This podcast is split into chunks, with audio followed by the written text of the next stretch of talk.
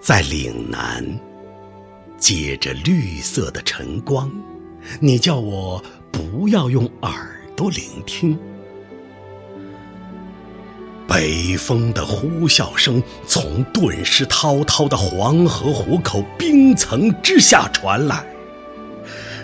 那只青岛的酒壶，不，季节已将它雕刻的冰清玉洁。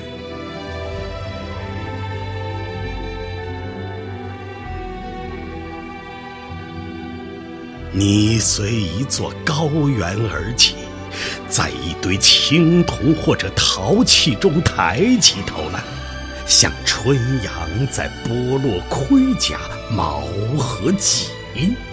湖内憋不住的诗句，更像江河解冻，拥挤着、冲撞着，奔涌成一条烈性的河流。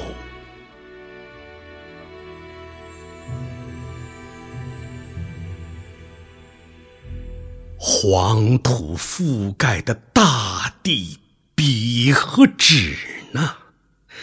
一个敦实的声音，穿过沧桑而又新鲜的史诗，从唐宋元明清的断层落下。或许，最初的几枚杏花，粘在枯瘦的枝桠之上，像冬天未化完的雪。归家的鸿雁坠入了春天的深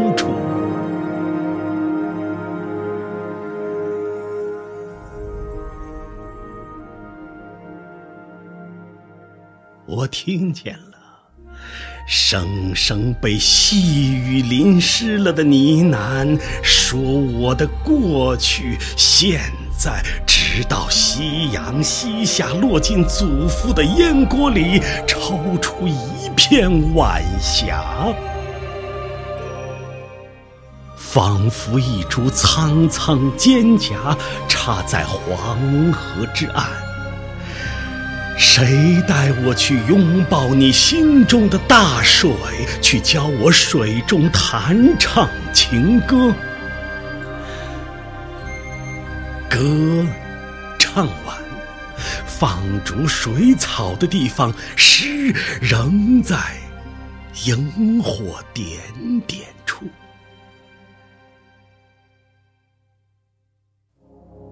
八千里路云和月，我从很远的高原而来。那一场诗会的掌声经久不息，一杯酒相撞，半扇月光如水。我发现了来自《诗经》的回声，不绝于耳，像一缕信天游，穿过片片云朵，卷傲的覆盖了蓝天。此刻。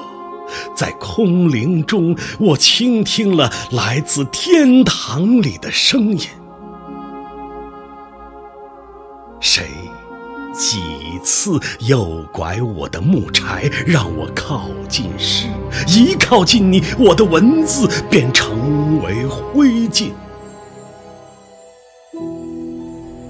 而一方水土滋养的潮汐为酒。在富庶的珠江三角洲，却让我体味流水的温柔。语言和词汇无法抵达的另一种境界中，太阳和月亮初遇时麦穗似的光芒，覆盖了民谣和静静袅袅的炊烟。你的音色真美，发酵成心安的一抹笑容。